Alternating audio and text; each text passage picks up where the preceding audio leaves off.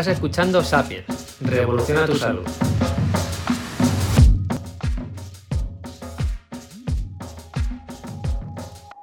Este episodio es un directo que grabamos en YouTube junto con Pedro Barbero y Belén González, ambos médicos de familia. Belén trabaja fuera del sistema público tras bastantes años en un centro de salud y Pedro sigue trabajando en la actualidad en la salud pública. Abordamos los desafíos de la sanidad pública y de la salud en general hoy en día. Me parece una grabación muy interesante y quería dejarlo también en formato podcast. Contamos hoy otra vez con Pedro Barbero, médico de familia comunitaria. Le habéis escuchado en el anterior directo, también en el segundo episodio del podcast. Os recuerdo, no sé si quedará para otro episodio, que es coach. Mm. y en otra vida fue futbolista casi profesional. Em, y hoy tenemos también a Belén González, médica de familia con 20 años de, de experiencia, máster en PNI y ha sido docente en la Escuela de Medicina Integrativa. Muy buenas, Belén. Hola, ¿qué tal? Encantada de estar aquí con todos vosotros. Cuéntanos, eh, Belén, porque eh, queda el currículum así un poco frío, así que ¿cómo, ha ido tu, experiencia y tu trayectoria? Pues nada, eh, sí, llevo un montón de años ya de médico de familia, con totalmente vocacional. La medicina de familia para mí, bueno, me conquistó en cuarto año de carrera cuando estaba en la autónoma, hice una asignatura eh, optativa de medicina de familia y la verdad es que me di cuenta que era lo que yo quería hacer, o sea que fue súper vocacional. Eh, luego ya, pues nada, eh, hice la especialidad, empecé a trabajar y bueno, pues tras casi, pues llevaba como 12 o 13 años trabajando como médico de familia y tuve a mi tercera hija y entonces cogí una excedencia y paré pude parar de ese ritmo frenético que supone ser médico de familia en Madrid, bueno, y en muchos lugares de España, yo hablo de mi, de mi comunidad, ¿no? Y en ese momento, con esa excedencia, paré y me, me, puse a pensar un poco el tipo de medicina que estaba haciendo, si realmente estaba haciendo lo que yo quería hacer y me di cuenta que no, que no estaba haciendo la medicina que yo quería hacer, que, bueno, era más que nada un problema asistencial, ¿no? Una presión asistencial, un no poder dedicar el tiempo a lo importante, el tener que ir al final, pues bueno, muy pillada y muy enfocándome en donde yo creía que no estaba poniendo bien el foco.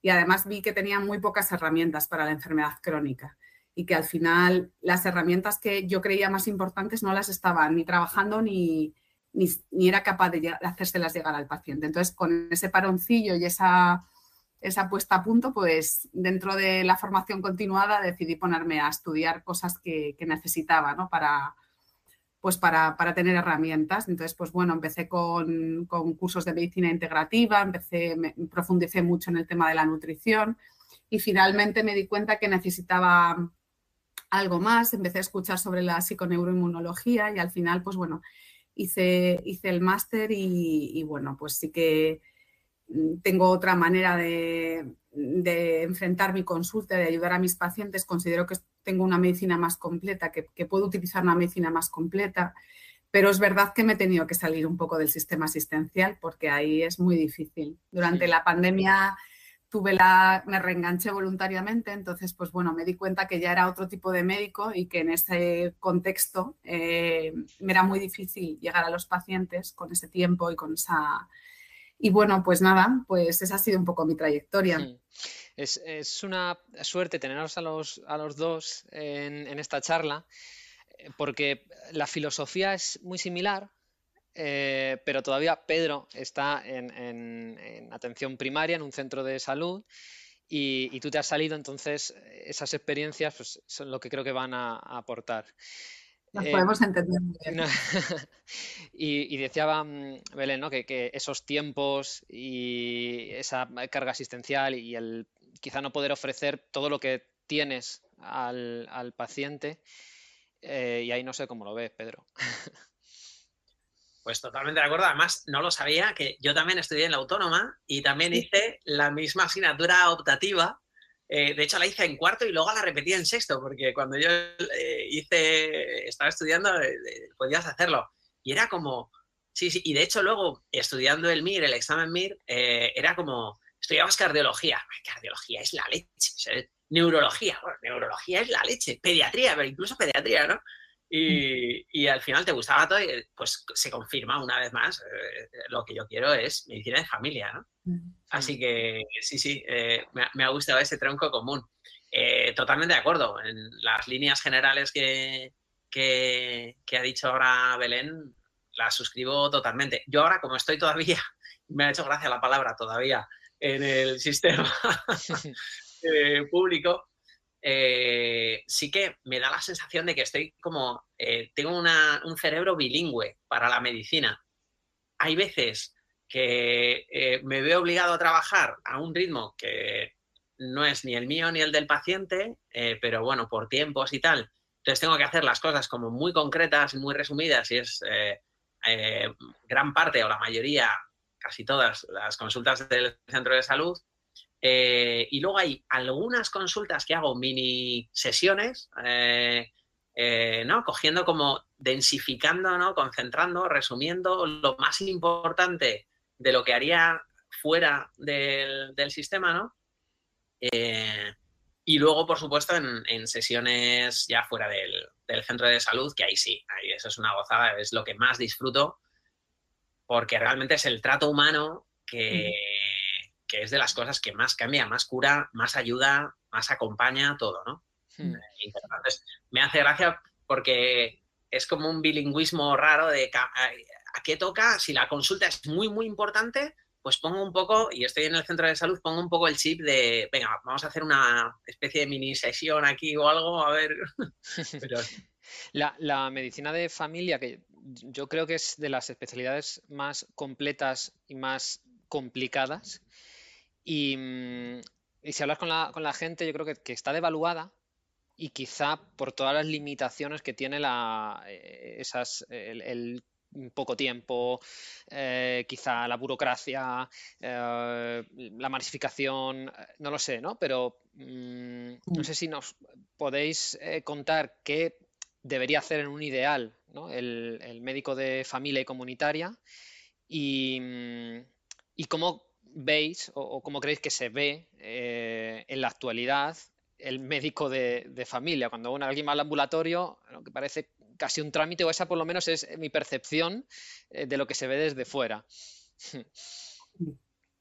Sí, totalmente. La verdad es que la medicina de familia es eh, una especialidad súper completa y es una primera especialidad, es el, primer contacto que el paciente debe tener con, con el médico o con el sistema y, yo no diría ni paciente, yo diría la persona, porque en realidad, o por lo menos yo, eso es lo que a mí me enganchó de la medicina de familia, porque al final es la, realmente la medicina preventiva, realmente la medicina del estilo de vida, realmente la medicina de las personas, no de las enfermedades, porque al final, bueno, tú estás tratando con personas que conoces, que conoces en un amplio intervalo de sus vidas y que puedes saber por qué ocurren las cosas. Puedes hacer películas, no ves fotos como en un hospital, ¿no?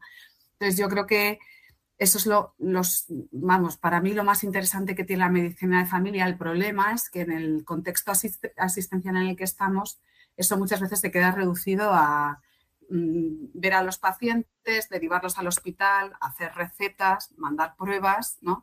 Y entonces al final pues pierde un poco el sentido o pierde todo el sentido. Y yo creo que los pacientes también por eso, hombre, yo creo que a las, a las personas si les preguntas, en general a la población y a, los pacientes sí que ponen en valor la medicina de familia porque al final es el primer contacto que tienen.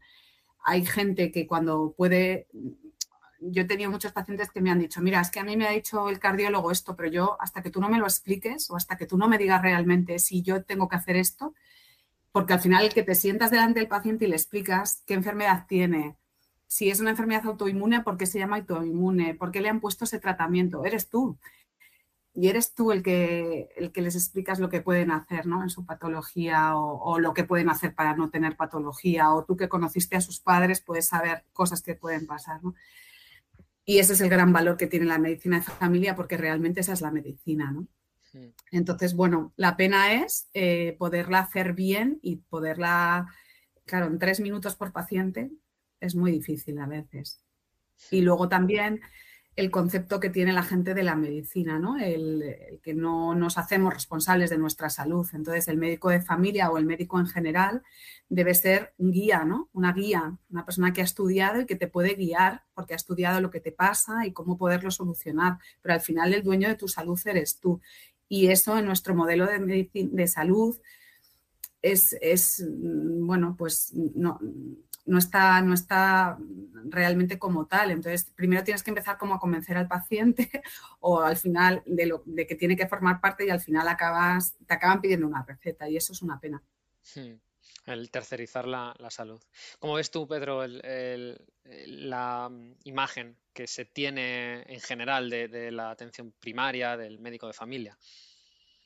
creo que desde fuera hay un punto de burocracia, ¿no? O sea, lo toman como un burócrata, en plan de vengo, muchas veces pasa, sobre todo cuando no te conocen, eh, vengo a que me, bueno, me, hagas un informe y eso no hay más tu día, ¿no? Pero que me derives al dermatólogo. Y, entonces le preguntas, ¿por qué? Eh, y esa pregunta como muchas veces les sorprende, ¿no? ¿Por qué? Ah, bueno, pues te lo cuento, tal, no sé qué. Ah, vale, eh, a ver, vamos a verlo. Mira, pues vamos a, vamos a hacer esto. Y se quedan muchas veces sorprendidos, ¿no? Cuando ya te empiezan a, conocer, ya igual no se, no se sorprenden tanto, ¿no? Pero la primera imagen es como, yo vengo a que me deriven, a que me den un papel, a que me den un informe y, ya está, ¿no? Eh, y sí que es verdad que es la parte más compleja, o sea, yo creo que los, dos que estamos aquí lo elegimos por esa, por esa belleza, yo porque de pequeño veía Doctor en Alaska, eh, ¿no? La serie esta, que seguro que os acordáis más de uno y más de una, eh, que era como ¿no? el, médico completo, aparte que tenía muchas bromas ahí entre medias, ¿no? Yo estoy dudando entre, entre pediatría, medicina interna y medicina de familia y al final eh, me quedé con, medicina de, familia como especialidad y los primeros años eh, de trabajo me ofrecieron más contratos de pediatra y de hecho si buscáis en, Más que Médicos, Pedro Barbero Sacristán, aparezco más como pediatra que como médico de, familia, que me hace gracia. Que fue como una señal de, me habré confundido yo a la hora de, elegir la especialidad, ¿no? Me estarás queriendo decir algo, vida, ¿sabes? Eh, pero sí, es, es como la, la, imagen o el... Me ha gustado mucho lo que ha dicho Belén, ¿no? El, vídeo, no ves fotos, ¿no? En, en urgencias, incluso en las consultas del resto de especialistas, ¿no? Eh, ves vídeos, ¿no? Ves la imagen completa. Y ya no solo a la persona en sí, sino a su entorno, a su núcleo familiar, incluso a sus amigas, a sus amigos. Eh, es que eso es la leche. Y luego, el hecho de tener esa capacidad y esa, ese regalo, ¿no? De, de ver el vídeo, vas viendo pequeños grandes cambios, que siempre nos pasa igual, ¿no? Menospreciamos lo que, lo, que podemos hacer a 10 años, siempre estamos como muy agobiados eh, eh, en el día a día y, no cambio tal, pero tú como al final lo vas registrando, eh, lo vas viendo, ¿no? pequeños, grandes cambios que ha ido teniendo. yo voy guardando. hay, hay cartas a veces que te envían los... los tengo en, en, el despachito, en otra, en otra sala de mi casa, tengo dos cartas súper bonitas. Una de, un, de una eh, mujer que se, que se drogaba y tal, y fue dejando la, las drogas, eh, además en depresión, no sé qué, y, fue metiéndose sin darse cuenta, se metió en una dinámica de cambio, cambio, cambio, cambio, que no, no lo vio eh, al principio, pero al final del proceso lo registró en una cartita y es preciosa esa, esa, esa carta. Y otra persona también, a nivel de estado de ánimo eh, también muy bonito de, de, joder, pues yo no vi esas sutilidades que a veces nos obcecamos con el fármaco y el fármaco es una muleta, ¿no? Que va a ser temporal, pero eh, también ha, hablado Belén de, la medicina preventiva, ¿no? El, hay algo más que los fármacos, ¿no? Y al final los hábitos, el estilo de vida influye muchísimo. Hmm. Sí, podemos ir viendo ahora las, limitaciones eh, que tiene la consulta, ¿por qué, no se llega a dar esa atención que, estamos hablando? Y, seguro que esa visión farmacocentrista sale. Yo lo primero que tengo apuntado es el tiempo y además eh, lo hemos repetido desde, que hemos empezado a hablar. en Madrid eh, el año pasado fijaron que por, en consulta de medicina eran 10 minutos por, paciente, en caso de enfermería 12. Eh, entonces yo quería preguntar, eh, si este tiempo os parece bien, suficiente, eh, poco. Mm. Bueno, si todavía fueran 10 minutos. Y, la segunda pregunta era esa, ¿y, se cumple? Porque además sé que Pedro, que es un, friki de los números, tiene sus estadísticas y sus datos de, medias de, lo que utiliza por paciente y los problemas que trae cada paciente, claro, porque es una persona, no es eh, una patología. Mm yo creo realmente que el problema, o si fueran 10 minutos ya es un tiempo, porque en 10 minutos bien aprovechados dan para, para hacer cosas, sobre todo cuando conoces al paciente, no es la primera consulta y demás.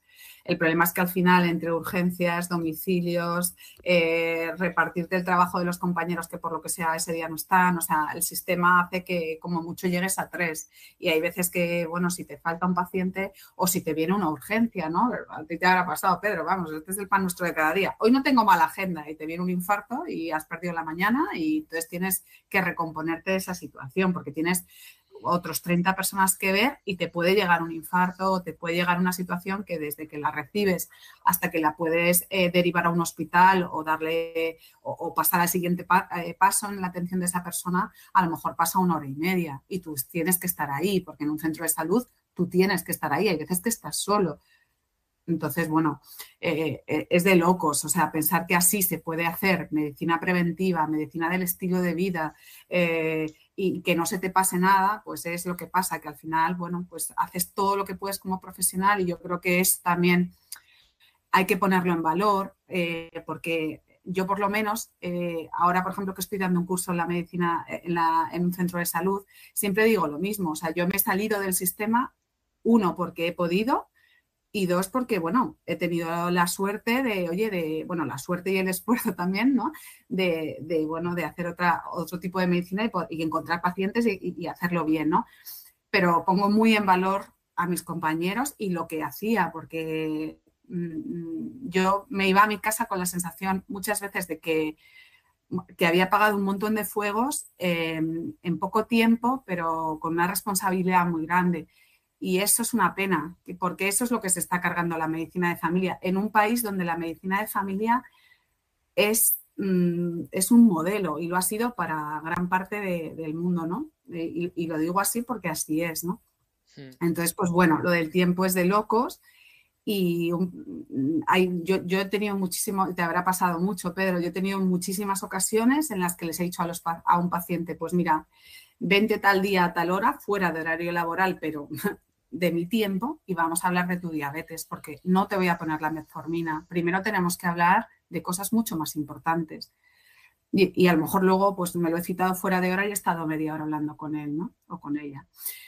Lo que pasa que, claro, esto luego viene en otros problemas, ¿no? ¿Qué motivación tenemos los médicos de familia? ¿Cómo se nos, bueno, cómo, cómo al final, pues no, se nos tiene que premiar, pero sí que hay que valorar ese esfuerzo. Yo recuerdo jornadas de trabajo en las que no puedes ir al baño porque no tienes literalmente tiempo, en las que cuando acabas tu jornada laboral tienes que ir a visitar a pacientes a sus domicilios y a veces te encuentras a personas que solo te van a ver a ti en toda la semana, gente mayor, pues los problemas de, las, de, la población, ¿no? Entonces, bueno, pues, mm, pues hay muchas limitaciones, la verdad que sí, y es una pena porque al final eso redunda en que y mira cómo estamos ahora, ¿no? Que yo, aunque me haya salido fuera, eh, estoy pendiente, como toda la sociedad, ¿no? Como está la medicina de familia, estamos en un momento muy crítico. Hmm. Sí, yo. Dale, Pablo. No, te iba a preguntar eh, por, poner el, dato y por hacerlo visible, ¿no? ¿Cuántos pacientes has visto hoy, por ejemplo? es, que, los he contado. Me ha, acordado, eh, justo teníamos el, el, programa este, entonces eh, voy a contar dos cosas que solo las puedo contar hoy. Que es, hoy he contado el número de pacientes, eh, han sido 58, que me da un poquito de rabia, pero digo, hoy pensaba que iba a llegar a los famosos 60, ¿no? Porque parece que es un número que no, no, no, o sea, 58, no he llegado por dos, bueno, otro día llego, ¿eh? No hay ningún problema, ¿sabes? 58, que, he hecho el, cálculo, porque en siete horas de, consulta, ¿no? Claro, tienes que sacar, tienes que salir, habrá alguien que diga, oye, pues ¿por qué no te quedas más tiempo en la consulta? Porque entra otra compañera por la tarde y tienes que salir de la consulta, porque si no, eh, la pobre no sale, la pobre que muchas veces sale del centro de salud a las 10 de la, de la noche eh, del retraso que lleva en la consulta. Bueno, eh, historia aparte. Total, que en siete horas, ¿no? Si yo empiezo a las 8 de la mañana a ver pacientes hasta las 3, que en realidad tengo que salir antes, vamos a poner 7 horas, son, 400, eh, son 420 minutos, ¿no? Eh, entre 58 da a 7,2 eh, minutos por paciente. Por supuesto, como ha dicho Belén, no vas al baño, no bebes agua, no, o sea, es uno detrás de otro y los pacientes entran, no, ninguno cojea, todo el mundo se entera perfectamente de las cosas, todo el mundo habla español, no hay que hablar ni en inglés, ni en ucraniano con el traductor eh, de Google, ¿vale? Eh, eh, y, en ese plan. Y a todo esto, el viernes, ¿vale? Por dar la otra que también lo ha contado Belén, el viernes llegó una, mujer que estaba muy nerviosa y estaba con la tensión muy, muy alta, ¿no? Y, bueno, y al final tuvo una reacción anafiláctica, que es una reacción alérgica muy grave que puede poner en peligro la vida de la paciente. Eh, y claro, y, em, estuve pasando la consulta, una consulta similar. Eh, el viernes no conté el número de pacientes que, vi. Pero yo, o sea, me veían los pacientes que si fuera una película o una serie sería hasta cómico, porque yo iba a cámara rápida eh, sorteando a los pacientes que estaban en la sala de espera, llegando a la sala de urgencias, ¿cómo estás tal? Con la adrenalina cargada, porque no le llegamos a poner adrenalina, solamente con, la hidrocortisona, ahora, con, los fármacos sin llegar a poner la adrenalina, eh, remontó, pero estaba ahí cargada en plan de, a ver cómo, cómo va evolucionando esta mujer.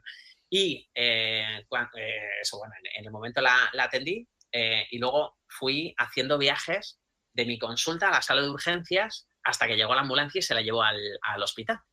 y, y estar hasta conmigo, pero en realidad es una tragedia, ¿no? Bueno, la diferencia entre la, entre la comedia y la tragedia es eh, un poco el, tiempo, ¿no? A veces cuando pasa suficiente tiempo ya te empiezas a reír, ¿no?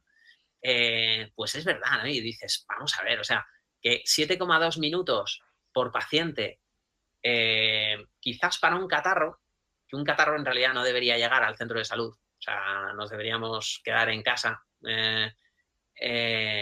para un catarro da, te sobra, pero el problema es que no son catarros lo que vemos. El problema es que vemos cosas muy serias que además se ahorra mucho tiempo recetando, ¿no? La receta es la vía rápida, es te doy esto y, ya está, y desalojo la consulta, porque parece que la función que se nos ha otorgado en este sistema es eh, el médico de familia es alguien que reciba al paciente y tiene que expulsar al paciente de la consulta antes de que sea demasiado tarde, eh, por, por, tiempo para que no se quede la gente esperando fuera. Eh, y al final es mucho, o sea, es cada minuto dedicado a la prevención, eh, la cantidad de minutos que ahorrarían y de, dinero, por supuesto, que, ahorraría no a tanto tiempo, a un año y por supuesto a, a diez años. Hmm. Ah, sí, sí, sí, la, publicación que has tenido tú en, que has hecho en, Instagram, ¿no? Me parece que es, la tuya la que dice esa es muy buena, coméntala tú porque es buenísima. Sí, lo que dice la, OMS y es cuestionable la prevención que, propone, pero la justificación es muy buena. Eh, entonces, al final estamos entre el 75 y el 85% de los pacientes tienen enfermedades crónicas que se podrían tratar, bueno, que no tendrían por qué llegar a esa condición, es decir, se puede prevenir. Eh, entonces hacen un, estudio de, negocio, igual que si fuera una empresa. Entonces, por cada dólar em, que, se, que, se, aporte, que se meta en, en prevención, se ahorrarían 7 en, bueno, pues en asistencia, en fármacos, en, costo de, bajas laborales, en baja productividad, o sea, puramente empresarial y números y vamos a, mirar eh, una sociedad mm, capitalista productiva. Ok, nos quitamos eh, todo el, resto ¿no? Y, vamos con esa visión. Ok, pues también con esa visión eh, nos iría mucho mejor con la prevención. Ya, o sea, no hablamos ni de, ni de salud, ya solo con de, economía. Entonces, por eso no sé si se entiende que, que el sistema esté esté así, porque además esa es, esa es, la imagen, ¿no? Yo voy al, voy al ambulatorio, voy al médico el médico deja de tener el significado que, tenía. El médico, yo tú has dicho la, serie, pero yo la película de El médico me parece brutal, ¿no? Como, como ese interés por, el cuerpo humano, por lo que pasa, ¿no? Bueno, y, hasta hace no, no tanto, ¿no? Tenía que abarcar mucho más. Y ahora es el que da la receta. Entonces casi que el paciente llega ya al médico para que me recete algo. Y si el médico, y es es cultural, es de educación, pero es eh, como el sistema está empujando a eso y cuanto más rápido mejor. Porque tú tienes hoy 58 pacientes y otro día 65 y vas que no puedes más, ¿no? Pero el que está ahí esperando está con la lengua afuera también porque parece que está perdiendo el tiempo y, o sea, si le pudieras eh, recetar por, por mail, casi que mejor. Entonces, estamos perdiendo totalmente el norte de lo que significa la medicina y la salud. Y, ahí has metido el dedo en la llaga en un asunto muy importante por dos motivos. Por el propio paciente, porque un paciente que está esperando en la sala de espera hora y media, dos horas, que yo creo que el máximo que llegaba a tener de retraso han sido dos horas y media, eh, no va a estar tan tranquilo a la hora de entrar a la consulta, no se va a expresar igual de bien, no va a entender las explicaciones, no va a recordar lo que le has dicho. Entonces, al final ha perdido dos horas y pico de su vida ha perdido los minutos que esté en la consulta del, médico y no le va a valer de nada. Y no solo eso, sino para el propio médico el llevar fuera toda esa cantidad de gente que además cada vez que sales a, llamar es un grigay eh, con total, o sea, yo me pongo en su lugar y, lo entiendo perfectamente hasta el punto de que a mí en, este centro de salud, a mí me, una, persona me, agarró del, cuello y me, y me apretó porque ella venía de, urgencias, o sin cita, vamos a decir. Eh, es verdad que no, no era urgente a nivel vital, no, estaba grave, pero llevaba esperando mucho tiempo y quería entrar en la consulta. Y entonces eh, se hartó de esperar. Eh, y entonces, bueno, pues eso, fue una situación un poco tensa que a mí no, no, me había pasado hasta ese momento, ¿no? Que un paciente, o sea, tú estás ahí para ayudar a la gente eh, con toda tu buena voluntad y, claro, pues el paciente con, no sé si habéis visto la de un día de furia, ¿no? Que, llega un momento que, pierde la cabeza, ¿no? El protagonista porque se le van acumulando cosas, pues todo el mundo tiene un punto en el que si superas ese dintel, hasta aquí hemos llegado y me, como a quien haga falta. Y, al final agredes a alguien que está ahí para ayudarte, ¿no? Y el médico también se frustra porque dice, pues, hmm qué mal todo, qué desastre. Sí, sí, sí, sí. Oye, sí, Belén. Nada, perdón. En estas situaciones yo creo que también, eh, bueno, a mí se me han planteado ocasiones de esas, pues yo que sé, que tienes una urgencia y ya vas con mucho retraso, o que tienes un paciente que tiene un problema con el que tienes que hablar media hora, ¿no? Y entonces vas acumulando.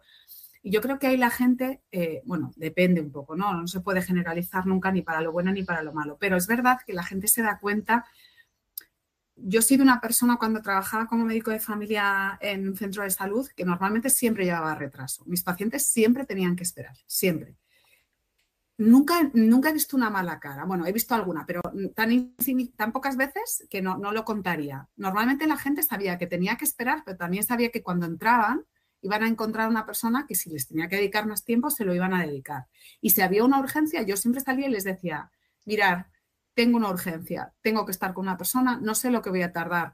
Yo os lo explico y haced lo que podáis. Y la gente se iba a su casa porque valoraba que no era importante para lo que estaba allí. Y se quedaban los siete que realmente eran importantes. ¿no? Algunos se podía camuflar y irse y era importante, pero no se quedaba gente que no era importante. Entonces, esto te enseña mucho de que, bueno, de que la población en general no está enseñada, que si le cuentas las cosas las entiende lo que pasa es que, bueno, pues tenemos, em, tenemos un sistema con el que hemos vivido por encima de nuestras posibilidades y que no nos ha enseñado, ¿no? Pero, pero realmente yo creo que, y por ejemplo, un podcast como este o que la gente escuche estas cosas, creo que es importante porque se dan cuenta de que nosotros no estamos ahí tocándonos las narices entre un paciente y otro, o, si tardamos no es porque nos dediquemos a tomar café, ni mucho menos, sino porque hay veces que un paciente requiere más de 10 minutos. Y esto todo el mundo lo puede entender, porque cuando tú vas al médico, la enfermedad nos hace, nos debilita mucho y esto lo sabemos nosotros también como médicos. Cuando tú estás malo, realmente sientes esa vulnerabilidad y necesitas que alguien te explique y que alguien te diga, oye, pues esto es así, esto es así, estos son los pasos que tienes que dar, ¿no? Y esto a veces lleva más de 10 minutos. Entonces, yo sigo poniendo mucho el problema en el sistema. Yo creo que la población es más fácil que, se conciencie solo con escucharnos. Lo que pasa es que a veces no se nos escucha, se escucha a los políticos, al que opina uno, al que opina otro, pero al médico o al enfermero o a los, que estamos trabajando ahí dentro no, no se escucha tanto. ¿no? Hmm. Y mm, hemos hablado del tiempo, que es, y es uno de los factores limitantes principales. Em, y quería ir a, la formación de los profesionales. no sé si vosotros pensáis, eh, y además los dos sois unas mentes inquietas, eh, que os habéis estado formando por vuestra cuenta, eh, que en general los, profesionales de un, da igual, de la sanidad, ¿no? están, mm, no voy a decir preparados, porque preparados para atender sí, pero para tratar o para entender las condiciones crónicas y que mm, no se convierta en lo que veníamos diciendo, ¿no? De llego con este problema para que me recetes algo, ¿no? Entonces, ese, esa comprensión de la salud, eh, más allá de la salud completa, de, em, de la salud 360, de la salud slow, No, mm, yo creo que el, sistema desde, te educa ya para, la rapidez, eh, para parchear, e incluso desde la enfermería, que eh, porque todavía parece que, eso va más al médico, ¿no? Que es el que receta, ¿no? Y el enfermero todavía en la, universidad se hace mucho hincapié en la prevención, en la promoción de la salud. Pero luego sales y la realidad es totalmente distinta, ¿no? Entonces te ves empujado también a, prácticamente a que le enseñes a manejar medicación. De escuadra. No, sé cómo veis esto, ¿no? Cómo, se está formando a los, a los profesionales eh, para luego salir y, bueno, pues ver normal este sistema. Pues bueno, yo creo que la formación continuada es absolutamente inherente al médico y al enfermero, bueno, a los profesionales de salud. O sea, yo creo que eso sí que tendría que estar mucho más controlado. Yo hablo de mí. Eh, yo estudié la carrera en una universidad que tiene muy buena fama, como la, de las mejores universidades de medicina de Europa. Y yo creo que a mí me, y mira que me costó, ¿eh? pero yo creo que a mí lo que me dieron fue una visión global de cómo funciona el cuerpo humano y de, y de la fisiopatología. ¿no? Pero realmente médico te haces al, al trabajar con pacientes, al ver, al, ver que no hay dos esclerosis múltiples iguales, hay dos pacientes con esclerosis múltiple y no tienen nada que ver, aunque la fisiopatología sea la misma. Y eso te hace ver pacientes, pero sobre todo estar en formación continua. Y, y, en eso estamos absolutamente desprotegidos, porque la formación continua, vamos, las que te dan, vamos, a mí desde luego las que me ofrecían como fáciles de hacer en horario que yo pudiera hacer eh, eh, bueno, que yo pudiera optar a ello y que económicamente me lo pagaran, no, no, no me servían de mucho.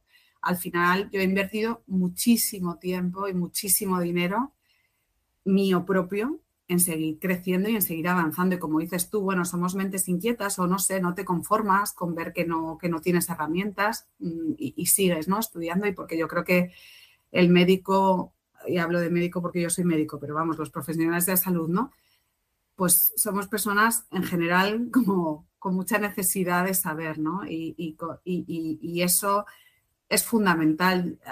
yo, por ejemplo, nunca en la, carrera yo no aprendí nutrición. Yo tenía una, yo, tenía una asignatura que era endocrino, que fueron, era una asignatura, si no recuerdo mal, semestral, que te metía en la fisiopatología ahí, en, vamos, así como, como a lo bruto pero de nutrición, a mí nadie me ha dicho qué es comer bien. Yo solo he tenido que aprender.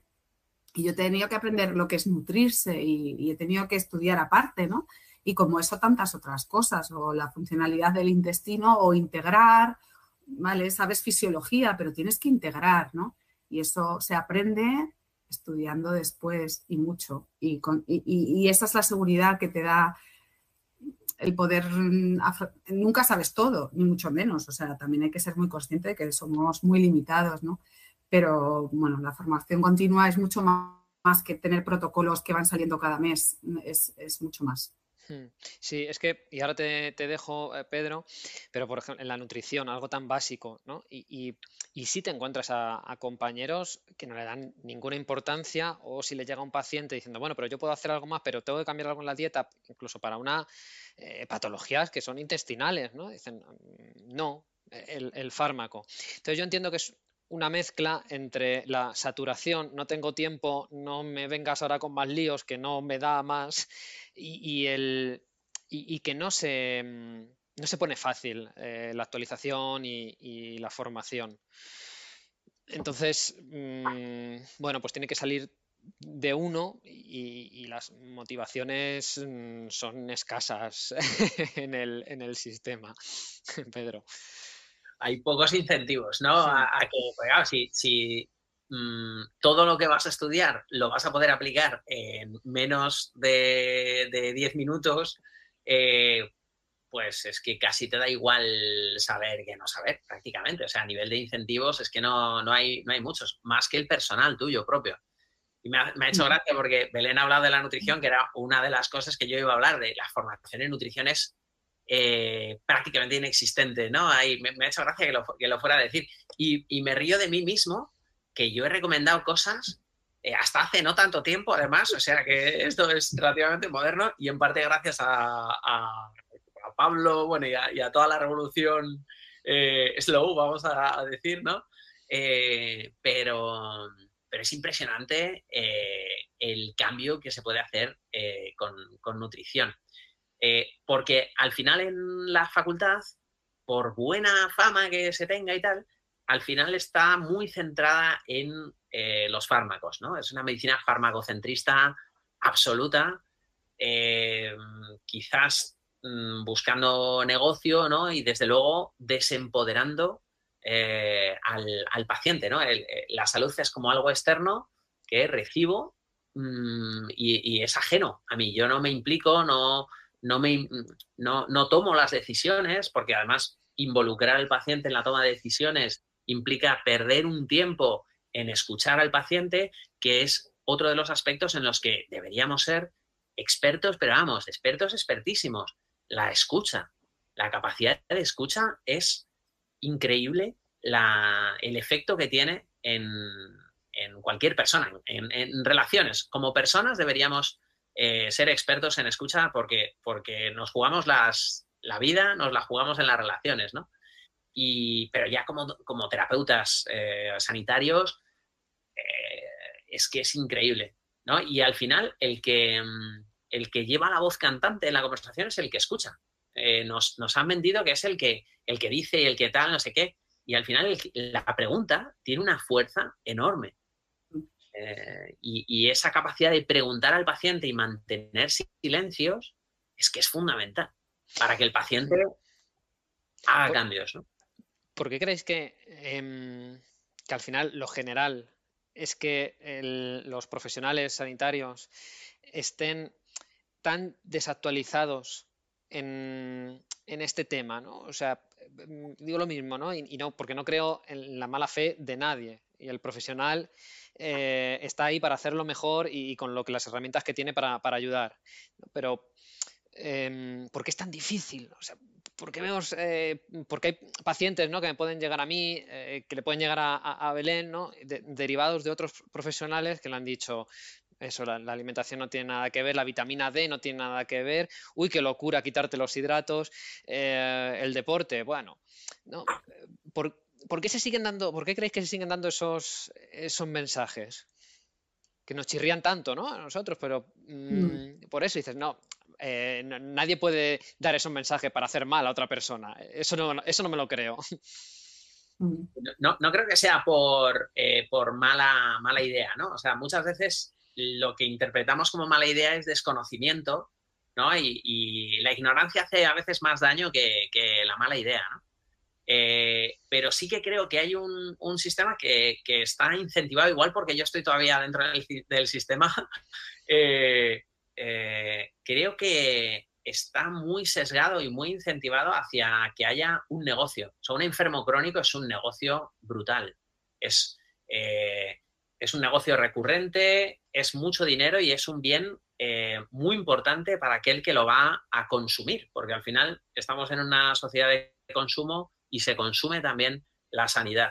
Entonces, no es que haya una intención perversa y tal, sino que se va sesgando y se va empujando eh, hacia un determinado tipo de, asistencia. Yo he tenido el, caso muy cercano, una persona con cáncer, eh, que además súper implicada y súper responsable, eh, y se puso a hacer cambios de todo tipo. Yo aprendí muchísimo con, con esta persona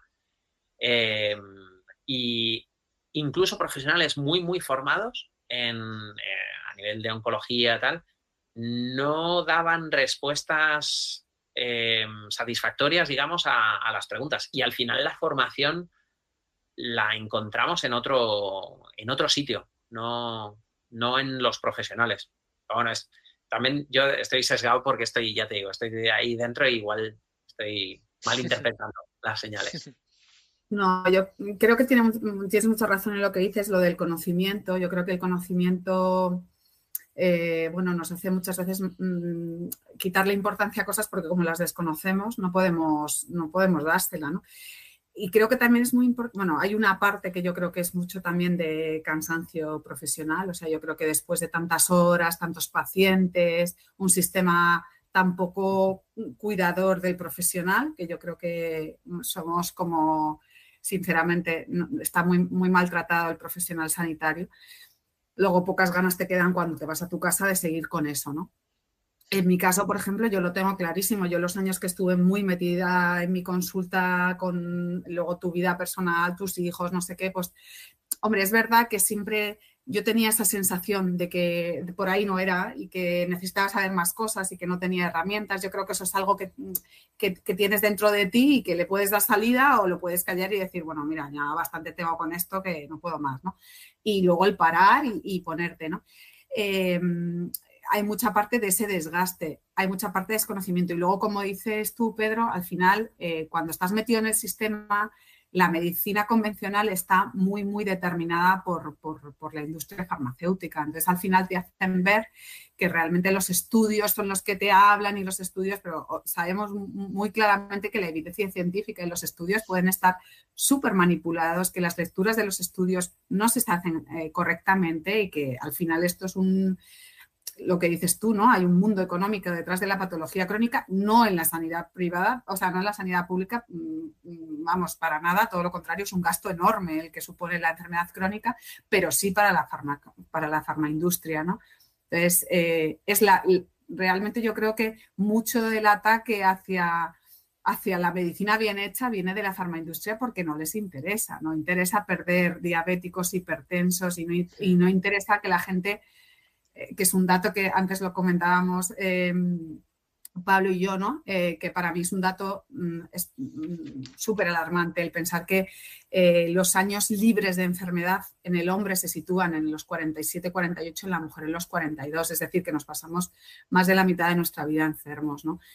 Y esto es lo que interesa a la farmaindustria, que es la que, el motor de, la medicina convencional. Y es que es así, ¿no? Entonces te tienes que salir de ahí, quitarte esas gafas que te ponen, ¿no? Y empezar a poner a cuestionar las cosas y decir, perdón, perdón, perdón.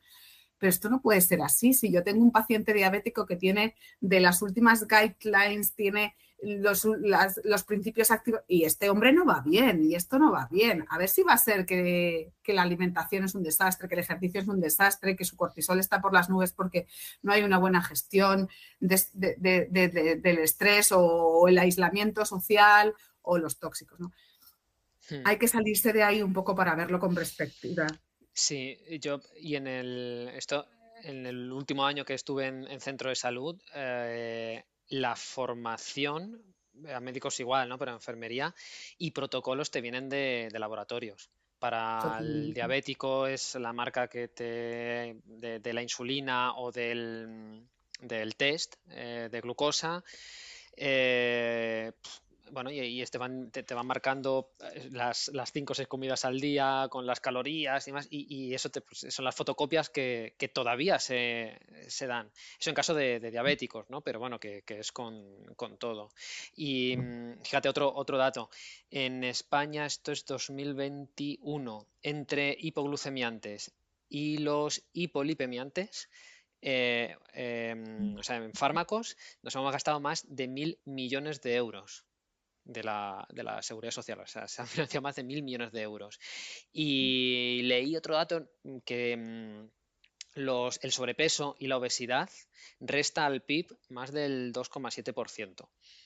Y no aburro más con datos, pero es que merece la pena hacerse, hacerse la idea de, lo que supone esto y, lo poquito que se está haciendo para, para, revertirlo de otra forma. Es que hipoglucemiantes y los hipolipemiantes debería ser gratis. Es que eso es ejercicio, físico, eh, alimentación y gestión emocional. es así. Totalmente. el, diagnóstico de diabetes, porque claro, al, tener el diagnóstico de, diabetes, las guías te recomiendan que el famoso LDL, las grasas, tal, pues ya tienes que ser como más estricto. Ese diagnóstico lleva implícito una cantidad de gasto de pruebas, de analíticas, de que es enorme. Y eh, yo siempre digo lo mismo, el problema en la diabetes tipo 2, en la del adulto, eh, el, fracaso no es el diagnóstico de la, diabetes, el fracaso es 20 años antes a ese eh, joven, a ese adolescente. Nadie le ha cogido, nadie le ha enseñado a gestión general de dieta, de ejercicio físico, de sueño, de estrés, de autoestima, de 700.000 cosas que se pueden abordar y que están todas relacionadas y además que se potencian unas a otras. Eh, es, mm. es, una pena eso, la verdad. Sí, es un tema también de, que no nos, han, no nos han enseñado dónde está lo, lo, importante, ¿no? Y eso es así, y eso es un tema educacional que ya trasciende incluso a lo sanitario, ¿no? Eh, yo en mi consulta me dedico a enseñar, vamos, a enseñar mucho. Y la gente me dice, pero es que es curioso, porque es que esto, si yo lo llego a saber antes, te digo, ya, ahí está el problema. Y de hecho, a mí me encanta tener pacientes que, son, que forman parte de una familia o que tienen hijos, porque al final me da la sensación de que estoy llegando donde realmente hay que llegar, ¿no? Porque si en esas familias empiezan a hacer, los padres empiezan a hacer cosas diferentes, cuidando de su salud, eso se va a quedar impreso en la epigenética de sus hijos, ¿no? Y bueno, es una manera de ir cambiando, de, ir cambiando un poco el paradigma, ¿no? Y no sobrecargar una medicina que no tiene sentido y empezar a, dar y, empezar a tener resultados con un tipo de medicina mucho más completa. De eso, eso quería mm, hablar ahora. Yo creo que nos hemos quejado bastante. No sé si, os habéis quedado a gusto, si tenéis alguna queja más, la, decimos ahora y empezamos a, mm, a, intentar dar soluciones eh, siendo realistas o no, pues podemos dar los ideales y cómo nos podemos ir acercando poquito a poco eh, con, los, con, los, medios que tenemos. Eh, respecto un poco a, todo, ¿no? los, tiempos, las expectativas del paciente, em, ¿cómo sería la, medicina o cómo podríamos recuperar la medicina ideal? Recordar mm, qué sería ir al médico, qué, se debería de, de, esperar, si hubiera tiempo suficiente, evidentemente, ¿no? Pero, mm, ¿qué, hacemos con, todo esto? Bueno, yo creo que es muy importante, muy importante, yo creo que es muy importante eh, que tanto los profesionales de la, salud como la población, que es la que tira y la que tira del sistema, eh, cambie un poco, cambiemos un poco el paradigma de lo que es la enfermedad y lo que es la salud, ¿no? Y eso yo creo que hemos tenido un acontecimiento que yo digo, ojalá no se repita, pero para muchas cosas ojalá se repitiese, porque realmente nos ha enseñado mucho. Otra cosa es lo que hayamos aprendido o no. Pero el, bueno, la pandemia del COVID nos ha enseñado mucho de dónde están nuestros problemas, ¿no? Nos ha enseñado mucho de lo importante que es tener una salud buena de base, nos ha enseñado mucho de lo, importante que es tener un sistema inmune fortalecido y de dónde está eso, ¿no? Y de que no está en, en las píldoras ni en los fármacos, ¿no? Entonces, si realmente hacemos una buena lectura, si empezamos a escuchar a la gente, yo sí que tengo la sensación de que está habiendo un cambio de paradigma, ¿no? lo que pasa es que los cambios son muy lentos, pero si lo fomentamos nosotros también y enseñamos a la gente a, ser dueños de su salud, si, no actuamos como padres, sino que actuamos como médicos, que eso también está en, en nuestra misión y en nuestro deber, ¿no? Y bueno, pues eh, como, como es, hay una frase muy interesante que dice, bueno, igual no puedes cambiar el universo, ¿no? Pero sí puedes cambiar tu metro cuadrado. Pues empezar por ahí, ¿no? Y yo, por ejemplo, lo, intento, lo he intentado hacer también desde la labor de, bueno, hablar con mis compañeros. A veces no es fácil. Yo el tiempo que estuve en la pandemia y la gente me preguntaba, bueno, ¿y a qué te dedicas? Y no sé qué, porque una vez que te sales del sistema hay todo tipo de miradas, ¿no? Bueno, igual no aguanto la presión, no, claro, pobre, es que tiene tres hijos, ¿no? Entonces tú tienes que explicar que no, que realmente te has ido de allí porque querías más, ¿no? Y te has dedicado a trabajar más, ¿no? y luego compartir eso con tus compañeros, ¿no? Compartir tu visión, que es lo que compartir tu visión más integrativa y la gente te escucha y lo quiere poner en práctica. Y luego, pues bueno, es, somos todos en general como parte del sistema los que tenemos que decir, hasta aquí hemos llegado, yo no quiero esto, yo quiero lo otro, yo creo que eso es fundamental, el, cambio de la visión y el, hacerle a la gente, mm, desde nuestros hijos hasta nuestros familiares, hasta nosotros mismos, más dueños de nuestra salud, con todo lo que ello implica, que a veces no es fácil. Ser dueño de tu salud es poner más de tu parte, pero también es que la medicina que recibes va a ser muchísimo más efectiva. Totalmente de acuerdo. Eh, a mí me salía un encuentro humano, o sea, hacer de, la medicina un encuentro humano eh, en el que hay una persona que tiene no solo eh, las ganas, la formación, sino el instrumento necesario y la materia prima fundamental, que es el tiempo, para encontrarse con, la otra persona y desde ahí desde esa cosa tan sencilla que ahora incluso con, redes sociales que no tienen nada de malo, por ejemplo, este, este encuentro humano es gracias a la tecnología, o sea que no, estamos criticando eso, pero estamos eh, tratando de ir un poco a las raíces, ¿no? Oye, pero ¿qué somos? Si somos personas, si es que al final eh, se ha repetido varias veces a lo largo de, la charla. Eh, cuando una persona se encuentra con otra persona y, hay espacio, hay escucha, hay silencio, ahí pasan cosas, ¿vale? ¿Que es necesario poner algún fármaco? Por supuesto, tampoco es que sean eh, el demonio, o sea, cuando es necesario, es que es necesario, es una, es una ventaja enorme, es una herramienta que hace muchos años, ¿no? En los tiempos del médico ahí de Noah Gordon, eh, pues tendrían cosas no tan eficaces como las que tenemos nosotros ahora. Eh, pero no se nos puede olvidar lo fundamental. Eh, que es eso, es una persona que me contaron el otro día, no sé si etimológicamente es cierto, pero es verdad que coincide, ¿no? Persona es alguien que se deja sonar a través de la otra persona, ¿no? Per, el, prefijo ese es a través de y zona de, sonido, ¿no? Y me llamó la atención, digo, joder, pues, qué, qué bonito, ¿no? O sea, que tú resuenes con lo que te dice la otra persona. Y eso es un espejo que facilita a la otra persona que se vea a sí misma. Fíjate qué cosa más bonita, ¿no? Y de ese encuentro pasan cosas. Con, las eh, limitaciones que hemos comentando que hay en, un centro de salud por tiempo, por saturación, sabemos cómo están, cómo estamos. Em, ¿Qué forma veis para hacer más eficiente, para poder hacer otra medicina, quizá por, grupos, por mm, otro tipo de, actividades? Eh, porque creo que siendo realista no, podemos mm, pedir consultas de una hora, que sería lo ideal. Mm, bueno, a mí se me ocurre eso, ¿no? Así de, primeras como eh, tormenta de, ideas, eh, pero no sé qué, qué cambiaríais o si ahora fueras, eh, fueras, y se pudiera, ¿no? El gestor de un centro de salud eh, que no tiene nada que ver con el sistema, le dejan hacer cualquier cosa, em, ¿qué se podría hacer?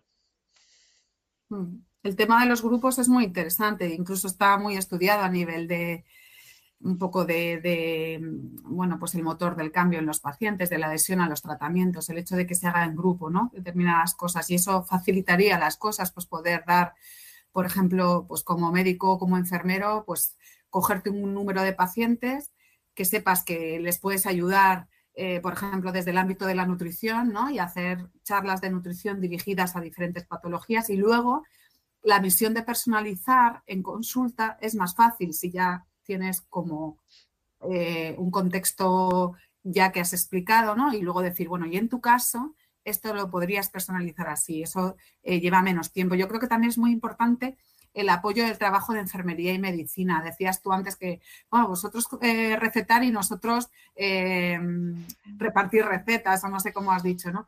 Eh, yo en el curso este que estoy dando de medicina del estilo de vida, la mayoría de la gente que viene al curso son enfermeras y ellas fueron las que propusieron este curso.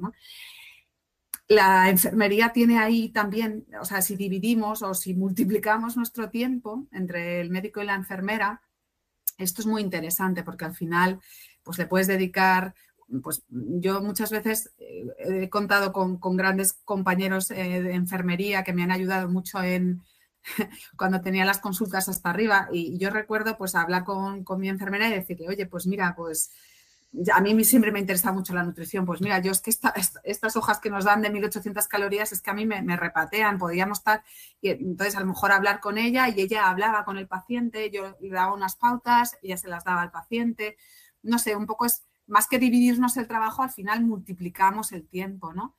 Y, luego también enseñarle a la gente cómo es nuestro trabajo, a qué nos deberíamos dedicar y no perder el tiempo en cosas poco importantes. ¿no? Yo creo que también es importante que la gente, los usuarios, entiendan que por un catarro no se va al médico y se le hace perder esos 10 minutos. Que luego a lo mejor si tienes un, un, problema a nivel de gestión emocional, es interesante que vayas y no te van a derivar a salud mental dentro de tres meses, sino que el propio médico de familia puede ayudarte o iniciar el proceso terapéutico, pero tiene que disponer del tiempo, ¿no? Entonces, no saturemos las consultas de cosas poco importantes, ¿no? Y yo creo que todos sabemos lo que es más o menos importante. Y yo creo que, bueno, eso son cosas que sí que se pueden ir trabajando y que tendrían mucha repercusión. Hmm. Yo, o sea, hay, hay cosas básicas de, formación eh, entre cultural y formación para para todo el mundo. O sea, hay unos básicos de alimentación, mm. de, actividad física, eh, de gestión emocional, que se ganaría mucho tiempo, se ahorrarían muchas patologías eh, si fuera continuo en los centros de atención primaria, sesiones y sesiones y sesiones, y con un grupo, con otro grupo, con otro grupo. Y ahora, cuando ya estés haciendo eso o cuando se te hace imposible, porque cada persona, como decíamos antes, es, un mundo y tiene sus problemas, y si no puedes hacer eso porque te supera, porque vienes con otras cargas, entonces ahí sí, ahí, está la, atención individualizada. Pero, jope, hay, básicos eh, que nosotros parece que estamos en una burbuja y dices, em, ¿cómo no va a saber alguien ¿no? lo que tiene que comer o lo que no, sabrá cuando hay una condición concreta, ¿no? Pero lo, básico sí. No, no, no, no se sabe. ¿no? se sabe, tu vecino no lo sabe.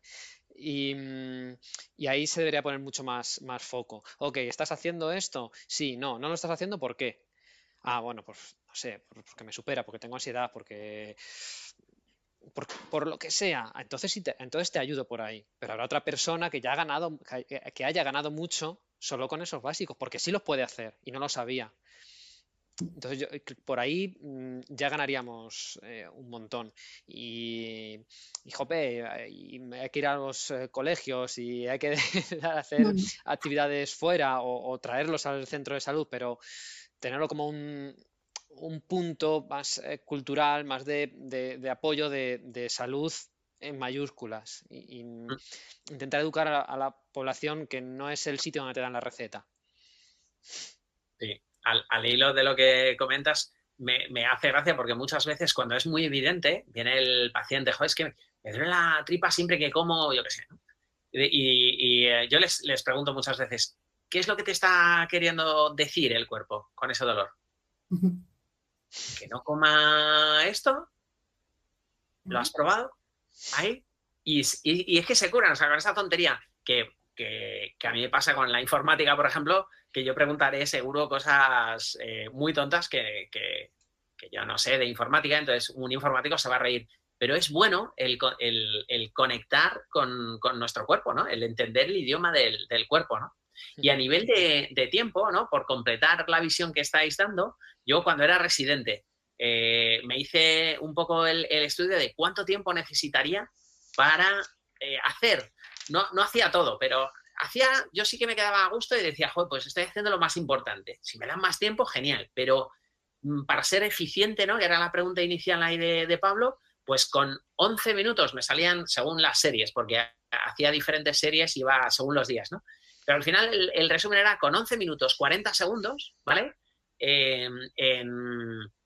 cuando era residente, que es posible que ahora con la experiencia, pues igual en 10 minutos 30, ¿vale? Aquí vamos como, como Fernando Alonso, ¿no? Eh, eh, cada segundo cuenta, voy, voy rascando, ¿no? Pues igual con 10 minutos, 10 minutos y medio, eh, aunque no hagas todo, pero sí que puedes hacer lo más importante, ¿no? Porque muchas veces en productividad menos es más, ¿no? Elige lo más importante y céntrate en eso y olvídate de lo demás. Pareto, ¿no? El 80% de los resultados viene del 20% de las acciones. Si hago ese 20% bien, ya está, me olvido, ¿no?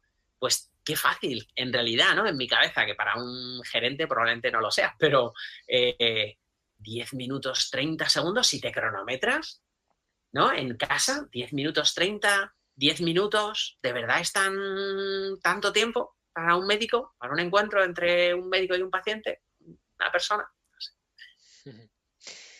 Para, para, terminar, y esto se me ha ocurrido sobre la marcha, así que puede salir muy bien o muy mal. si, si, queréis, em, proponemos una eh, patología ejemplo, que da igual, y, Pedro, puedes decirnos qué eres capaz de, hacer cuando tiene un paciente y ha debutado con eh, lo que sea, me da una diabetes tipo 2, que una artritis reumatoide, que lo, que sea, ¿no? Eh, eh, y bueno, pues mm, tengo, hora, voy por hora y media de retraso y, llega ese, paciente y luego podemos ir desde la visión de, Belén, que ya tiene una, una consulta con el tiempo que ella se organiza y pues mira, pues hubiera faltado tal, tal, tal. Y no estamos diciendo que Pedro no lo haría. estamos viendo la realidad a la que, a la que se tiene que enfrentar. Y, me da lo mismo, o sea, por, común cualquiera de, síndrome metabólico podría valer, ¿no? Una hipertensión, una, una, hiperglucemia, una diabetes tipo 2. Y podemos tirar por ahí. Con tu hora y media de retraso, Pedro. Pues, pues, mira, me lo pones muy fácil, ¿vale? Te voy a dar una graduación de cosas más o menos reales que podría pasar. Desde, eh, bueno, desde que no he pedido la, analítica, porque cuanto menos haga, menos me cargo yo de cosas. Entonces, no he pedido la analítica, el paciente lleva siendo diabético desde hace cinco años y no se ha enterado y bueno, y, la cosa va empeorando. Ese sería el peor escalón.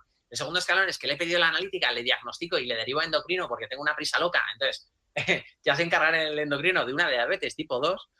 El, tercer escalón es, empiezo, como no tiene alergias a ningún medicamento, empiezo con una pauta ascendente de metformina, pero no le hablo eh, de nada que tenga que ver fuera de los fármacos.